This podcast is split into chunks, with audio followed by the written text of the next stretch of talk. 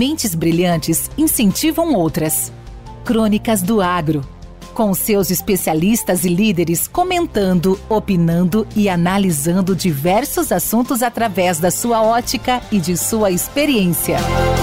Seja você o fator multiplicador. Boas práticas. Boas ideias.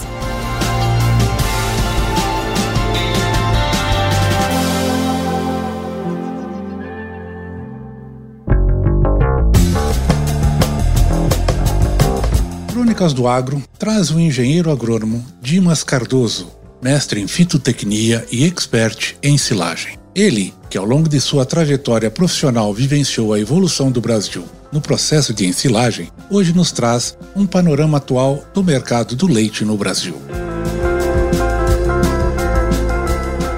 Olá pessoal, eu gostaria de conversar um pouquinho sobre a questão dos desafios do produtor rural, principalmente produtor de leite. Né? Nós sabemos que o grande desafio do produtor tem sido lidar com os custos, porque nós sabemos que os custos têm aumentado bastante e isso tem desafiado o produtor de leite a todo tempo, porque nós verificamos que, apesar do preço do leite ter aumentado bastante no último ano, né, comparando um ano, os custos subiram assustadoramente e a margem do produtor ficou cada vez mais curta.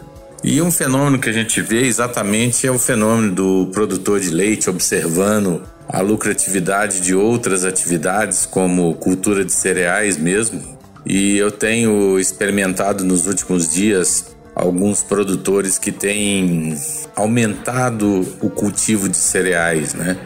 Então, eu fui chamado em algumas fazendas, por exemplo, de produtores que plantavam 100% da área milho silagem e agora, em função da rentabilidade da soja e do milho safrinha, né? Tudo produzido numa safra só e com boa margem, né? É, alguns produtores deixando de fazer silagem em área total, fazendo silagem só no verão na, na para atender os lotes, né, os, os animais mais produtivos e deixando a, o resto da área de silagem para safrinha depois da soja.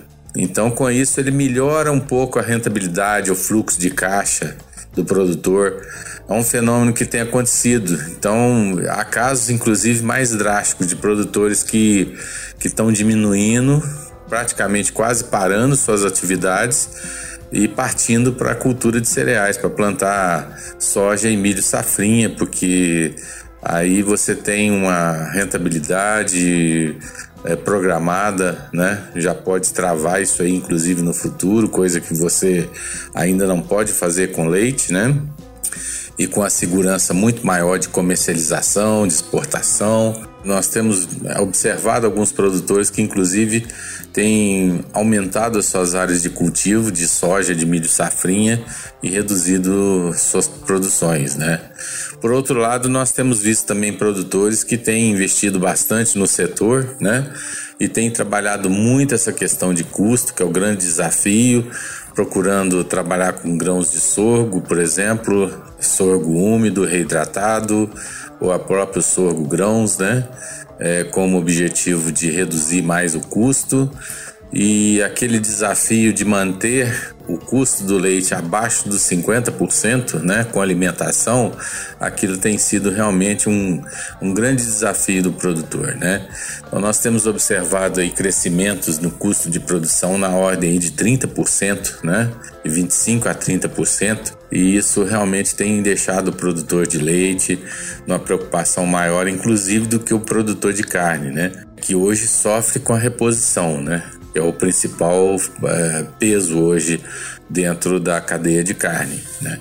Mas na cadeia do leite em si, o custo de silagem aumentou bastante.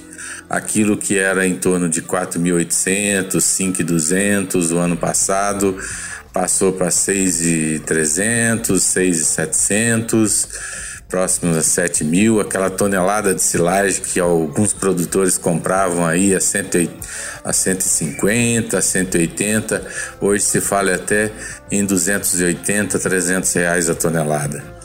Então a, a margem para o leite ele, ela está muito desafiante. Você precisa realmente ter escala né? Ter uma infraestrutura bem é, assim bem feita, né? E bem utilizada, inclusive, né? Para que o produtor pudesse aí é, usufruir o máximo da, da rentabilidade do setor, né?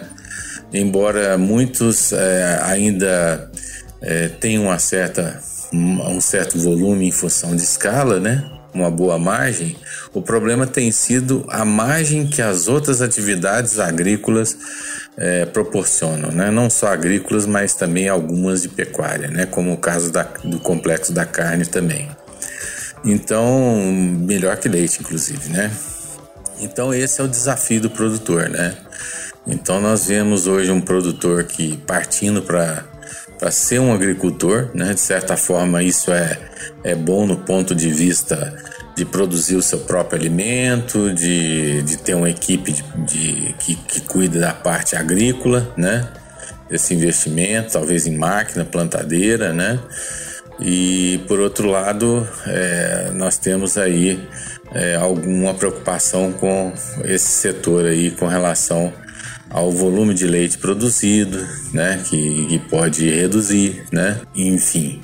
Então são preocupações que a gente verifica no dia a dia, mas que eh, certamente para tudo se acha uma boa solução, né? São caso a caso, não existe uma fórmula mágica. A gente tem que entrar dentro da fazenda e fazer uma imersão, entender a estrutura, a tecnologia, a disponibilidade de, de financeira, a situação financeira, socioeconômica daquele produtor, para que a gente possa ter uma solução que mais se a, seja adequada para o perfil daquele produtor. Mas esse é o desafio, né? É o desafio aí que, que continua. Muitos produtores, inclusive os grandes, continuam investindo muito né, em, em volume, em qualidade. Nós vemos também segmentos diferentes, né? Como o caso do leite A2 A2, né? Então isso é, é muito interessante acompanhar esse mercado porque Afinal de contas, alguns produtores reduzem a produção, mas é, não é o que a gente vê no final, né? A gente ainda enxerga ainda o Brasil como um grande produtor de leite, né? E o volume produzido não modifica muito, né? Isso mostra que o pessoal está na atividade, né? É, do que faz, né? Fazendo da melhor forma possível, né? É, com grandes investimentos no setor, mas aqueles produtores que nós chamamos produtores intermediários, né? Buscando uma outra, uma outra fonte de renda através da cultura de cereais.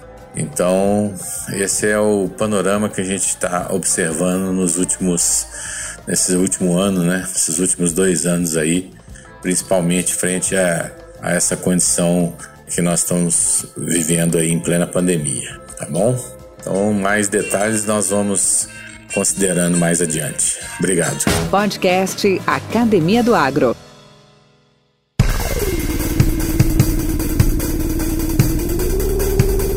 A realização dos episódios do podcast Academia do Agro tem como responsáveis este que vos fala, Valdir Franzini, atuando como produtor e apresentador, a Rosane, como revisora de cada um dos clipes, e os líderes e agroempreendedores como nossos entrevistados. Lógico, grande sucesso vem de vocês que nos ouvem e nos motivam a fazer cada vez mais e melhor.